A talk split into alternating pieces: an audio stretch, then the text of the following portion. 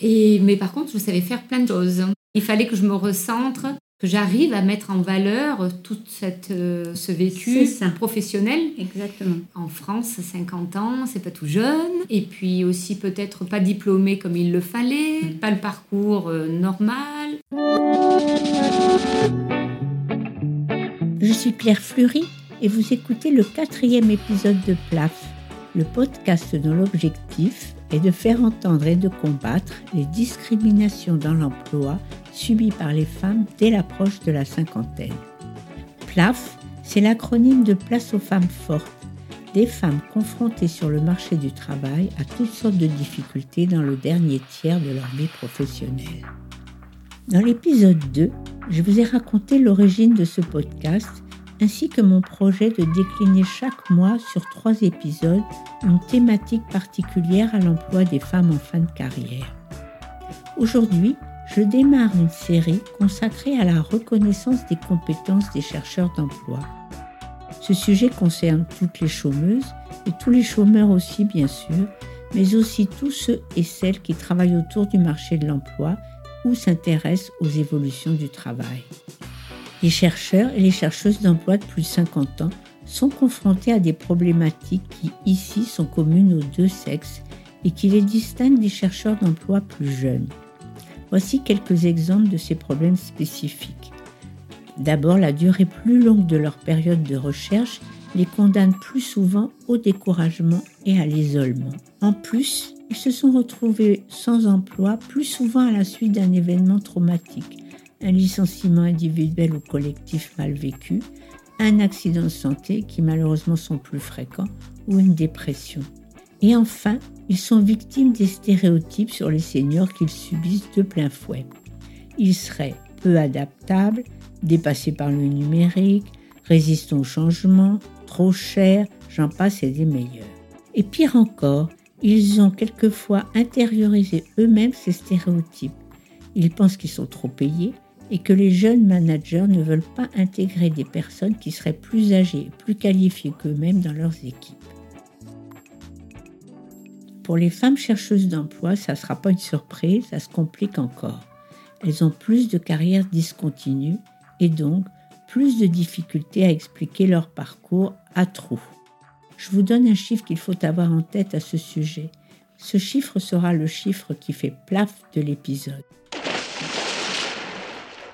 Les femmes partent en moyenne à la retraite 7 mois après les hommes, ce qui s'explique par le fait qu'elles ont plus besoin de compléter leur durée d'assurance, car elles ont eu des carrières plus accidentées du fait des grossesses et des arrêts de travail pour élever les enfants. Pour compléter ce tableau plutôt sombre, je voudrais partager avec vous l'expérience que j'ai depuis 10 ans d'accompagnement de chercheuses d'emploi de plus de 50 ans. Alors ça va pas être statistique et j'assume d'être subjective, mais à cet âge charnière, j'ai rencontré beaucoup plus de femmes vivant seules que d'hommes vivant seuls. Il me semble qu'elles reprennent moins facilement une vie de couple après une séparation ou un veuvage. Et j'ai souvent eu de la peine de constater que la confiance dans leurs capacités et leur estime de soi est plus dégradée que chez les hommes. Les chercheuses et les chercheurs d'emploi de plus de 50 ans partent donc à la recherche d'un emploi avec un sac à dos bien lesté de grosses pierres. Face à cette adversité, que peuvent-ils faire? Ben, C'est exactement l'objectif de PLAF, faire entendre des manières de ne pas baisser les bras, des exemples dont s'inspirer, des voies à explorer. Ce mois-ci, je vous présenterai deux propositions qui peuvent soutenir les chômeurs et les chômeuses dans leur recherche d'emploi. La première de ces deux propositions est de commencer par briser son isolement et de rejoindre une association qui les accompagne. C'est l'objet de cet épisode. J'ai pris l'exemple d'un accompagnement auquel j'ai participé au dernier trimestre 2020 avec la compagnie précieuse de mon collègue Philippe. Personnellement, je suis bénévole à Solidarité Nouvelle face au chômage, mais il existe de très nombreuses autres associations qui proposent toutes sortes de formes de soutien individuel ou collectif. Pour moi, l'important, c'est que le chercheur d'emploi fasse le premier pas qui lui permette de sortir de sa solitude et qu'il choisisse la structure qui lui convient le mieux. Solidarité Nouvelle face au chômage, pour sa part, propose un accompagnement gratuit, personnalisé, basé sur l'écoute et la remise en confiance. Nous, notre accompagnement se fait toujours en binôme, aussi longtemps que nécessaire.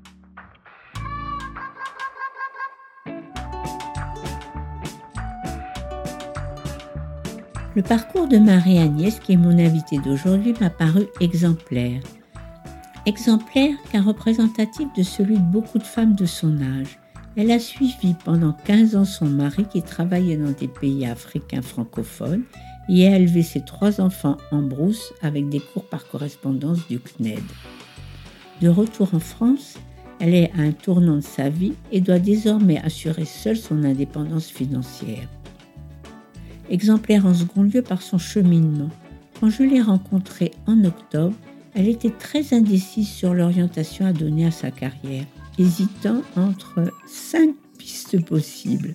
Et fin décembre, c'était bouclé, son choix était fait. Elle était prête à démarrer son activité. Je vous laisse la surprise de découvrir dans quelles conditions. Alors bonjour Marie-Agnès, je suis très contente de faire cet enregistrement avec toi. Est-ce que tu te souviens de comment on s'est rencontrés? Oui, on s'est donné un premier, euh, premier rendez-vous euh, dans un café, on a fait connaissance. Je me, suis présentée. On a d'abord parlé euh, de ce que je voulais faire, de ce que j'aimerais faire, de là où j'en étais. Donc j'étais donc inscrite à Pôle emploi. J'ai trouvé ma conseillère très bien, mais il y avait une certaine fragilité. J'avais besoin d'être plus épaulée et c'est vrai que voilà, j'étais contente de te rencontrer, de me sentir épaulée.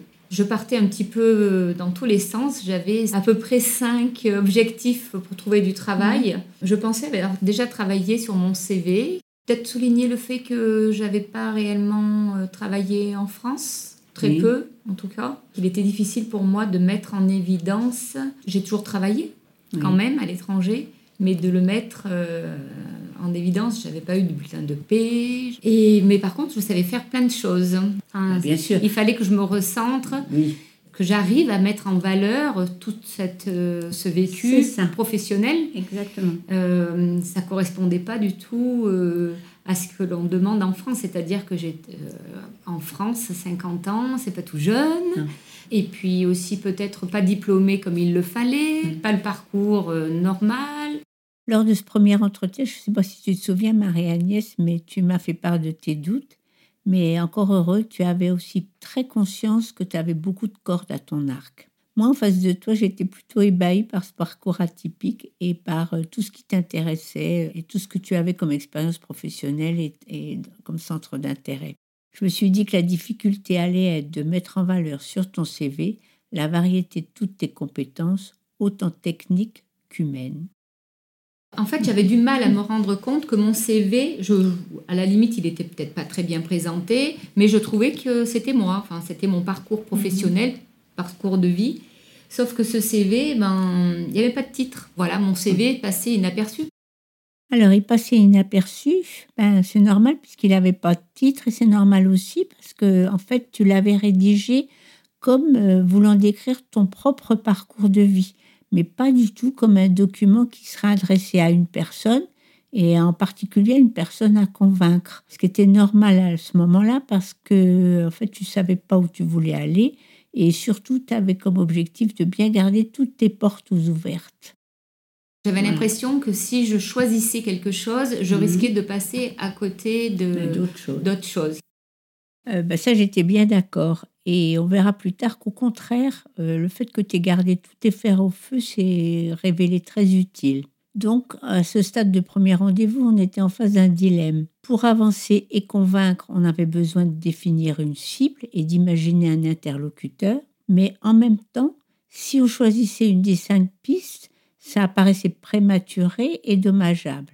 Alors, ce qu'on a décidé, c'est de faire comme si et d'en choisir une et puis de se dire au moment où on choisira celle qui sera définitivement retenue, en fait, la méthodologie sera la même et la façon de convaincre quelqu'un de rédiger son CV en fonction d'un poste défini, ça serait transposable sur n'importe quel métier. Alors finalement, qu'est-ce qu'on a choisi? Tu te souviens?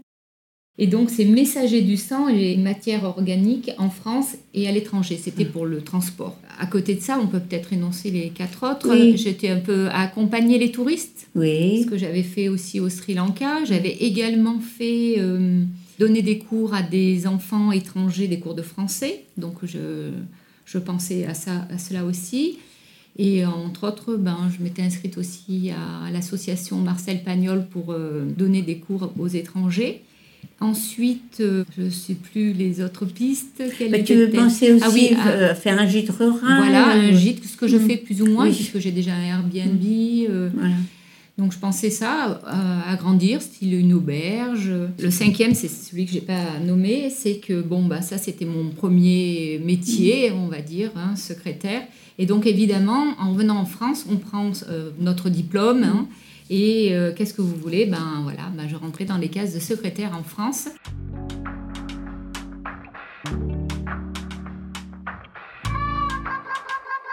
Bon, secrétaire, on a compris que ça ne te plaisait pas du tout. Mais ce qu'on a fait à ce moment-là, c'est de renoncer à la présentation chronologique. Tu étais d'accord que c'était indigeste. Et puis de synthétiser toutes les compétences professionnelles que tu avais acquises.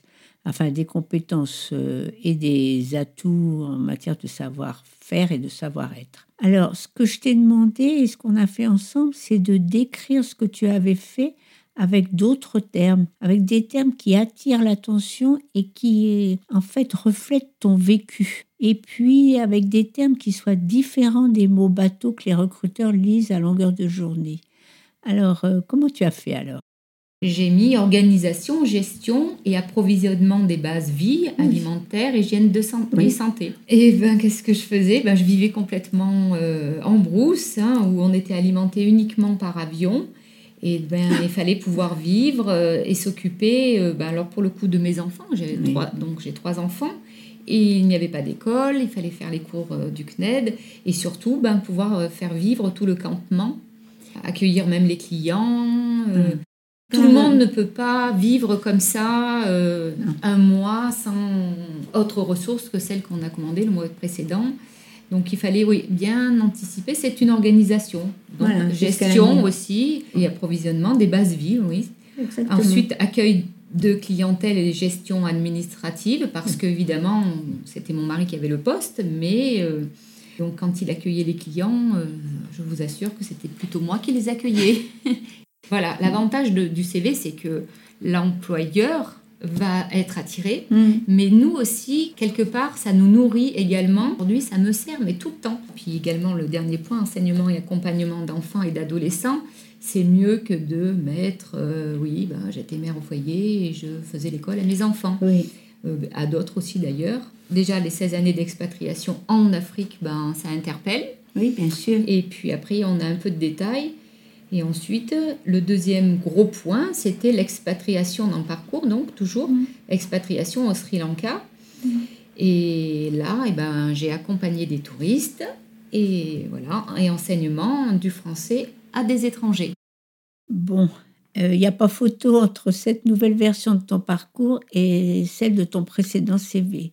Alors, tu avais encore à faire le même travail sur tes compétences, euh, les compétences dites transversales, euh, en fait, de comportement, de qualité humaine. Alors, je sais que tu avais fait un bilan de compétences. Alors, et puis, en plus, que tu avais travaillé à partir d'un outil que tu avais appelé l'ikigai. Ah Bon, l'ikigai, c'est une méthode japonaise d'auto-évaluation de ses aptitudes, de ses goûts et de ses nécessités. Mais Marie-Agnès, qu'est-ce que tu as trouvé comme mot juste pour remplacer, par exemple, les mots sens de l'organisation et rigueur que tu avais mis dans ton premier CV En fait, c'est un- parallèle avec le parcours. hein. Tout à Grande fait. autonomie, aptitude à se sortir seul de situations Voilà. compliquées. Évidemment que lorsqu'on se retrouve en brousse, euh, il y a des situations compliquées hein, qu'on doit gérer. Autonomie, ben, aussi, pour plein d'autres raisons, mais Et tu peux nous donner un autre exemple Alors, euh, exemple-là? L'adaptabilité aux cultures étrangères et aux publics différents. Bien. Ah ben oui, Oui. oui, évidemment que euh, j'ai vécu au Sri Lanka euh, au milieu de populations tamoules où singalais. et ben, pour m'adapter, je me suis très bien adaptée chez des musulmans où j'avais au départ parti pour faire des cours à un enfant et je me suis retrouvée avec tout un village. Alors je résume la spirale positive qui s'est enchaînée en décembre. Alors tu avais ton nouveau CV et donc tu t'es présenté chez ta conseillère euh, Pôle Emploi avec ce nouveau CV et en voyant ça, elle t'a tout de suite proposé d'intégrer une formation de deux semaines destinée aux créateurs d'entreprise. Mais à ce moment-là, tu pensais euh, faire une création d'entreprise autour de l'idée de transporteur de sang et de matière organique. Mais après deux jours, tu t'es très vite aperçu que ce projet-là ne tiendrait pas la route. Et c'est là que tu t'es dit, ah bah chic, je peux me reporter sur une autre de mes pistes. Et tu t'es rabattu sur la piste accompagnement de touristes. Alors, euh, c'est ce que tu as développé. Est-ce que tu peux nous dire euh, quelle sera l'activité de ta nouvelle société? Je vais créer ma société. Colibri Voyageur répond à des demandes atypiques autour du voyage en France et à l'étranger. Colibri voyageur, euh, il y a plusieurs choses dans, cette, euh, dans cette mhm. dénomination. Déjà, colibri, je vais faire ma part. Peut-être pas très comme le petit colibri. Peut-être c'est pas énorme, mais à 50 ans, je pense que bon, j'ai fait plein de choses déjà. Et là, je vais juste faire ma part de, travail et, en même, et avec le sourire, on va dire, je sais pas. Après, voyageur, ben oui, j'avais envie de continuer à voyager tout en travaillant chose que j'ai faite jusqu'à maintenant et je me suis régalée, j'ai aimé mon parcours de vie. Alors, répond à des demandes atypiques. Oui, oui, là, ça, ouvre à nouveau une palette, panel de choses, de différentes choses à pouvoir faire à des demandes atypiques en France et à l'étranger. Finalement, je vais, je vais certainement surtout accompagner des personnes euh, qui ont du mal à voyager seules euh, des personnes âgées, des personnes seules, des qui ont peur de voyager seules ou qui ne peuvent pas voyager seules, peut-être peut-être euh, des personnes aussi handicapées. Mhm. Voilà, ce qui ne m'empêche pas, euh, ça peut être aussi peut-être du matériel. Je vais peut-être pas être demandeuse d'emploi, mais je vais être, je vais proposer mes services et c'est tellement différent et tellement valorisant, c'est différent. Je, je, je, suis contente de ça. En fait, je vais proposer et non pas euh, demander. C'est différent. J'ai confiance, franchement, jusque-là, euh, toutes les personnes que j'ai rencontrées euh, attendent vite mon site et ma carte de visite.